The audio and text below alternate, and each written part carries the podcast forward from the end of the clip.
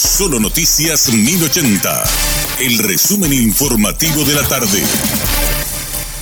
Hola, mi nombre es Richard Toñanes y este es el resumen informativo de la tarde. Petropar anunció una nueva reducción de sus combustibles que se aplicará desde el lunes. La empresa anunció que la nafta de 97 octanos costará 9.340 guaraníes, 200 menos que su actual precio. La de 88 octanos estará por los 7.650, también 200 guaraníes menos, mientras que la 93 costará 8.410, unos 150 guaraníes menos. Por otra parte, Denis Lichi habló con Radio Monumental y dijo que la próxima próxima semana se estaría alejando de Petropar para dedicar su tiempo a la campaña política. ¿Hasta cuándo en el cargo? Muy pronto, muy pronto ya, ya vamos a estar saliendo para ir a, dedicar un poco a la, a la campaña. Y ya dije, creo que, no sé si fue con usted o a alguien, le dije, yo hace tiempo estoy, estoy queriendo salir, pero es un momento de, crisis, de don Oscar, uno tiene que, y también eh, el presidente y todo el equipo, ¿verdad? Eh, optamos un poco por ir, imagínate si tenemos que cambiar y viene una nueva persona que no conoce nada en un momento en donde vos tenés que ir aprovechando todo lo, todo, lo que se pueda, ¿verdad? Para tratar de, conseguir el, combustible más barato. De ninguna manera pasa la próxima semana. Denis, ¿qué va a pasar con el tema de los camioneros? Yo creo que eso, eso lo está manejando Federico en algún momento, creo que Soñane dijo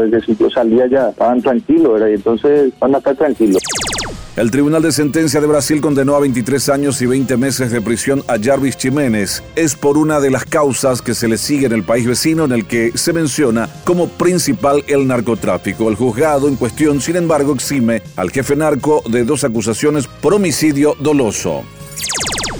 Mario Agdo Benítez nombra a nuevos comandantes en fuerzas militares. Uno de los relevados fue Carlos Dionisio Velázquez, hermano del vicepresidente de la República, Hugo Velázquez, quien se desempeñaba como comandante de la Armada Paraguaya. El mandatario dispuso el nombramiento del general Óscar Arnaldo Cardoso González como comandante de las fuerzas militares. Además, el general César Augusto Moreno Landaira fue nombrado como comandante interino del ejército paraguayo y el vicealmirante Juan Ramón Velázquez Fretes como comandante interino de la Armada Paraguaya.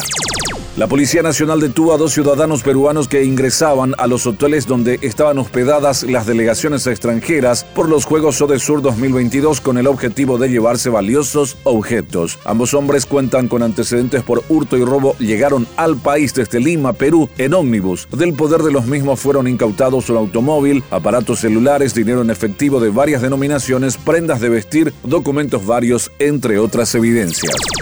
Wall Street cerró la semana con fuertes pérdidas y retomó la senda negativa por el temor a una recesión mundial. Las buenas noticias sobre la economía de Estados Unidos siguen siendo malas noticias para la bolsa de valores, cuyos indicadores principalmente se desplomaron. El gobierno informó que los empresarios contrataron más trabajadores el mes pasado de lo que esperaban los economistas.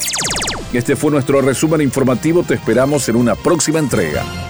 La información del día aquí, en Solo Noticias 1080.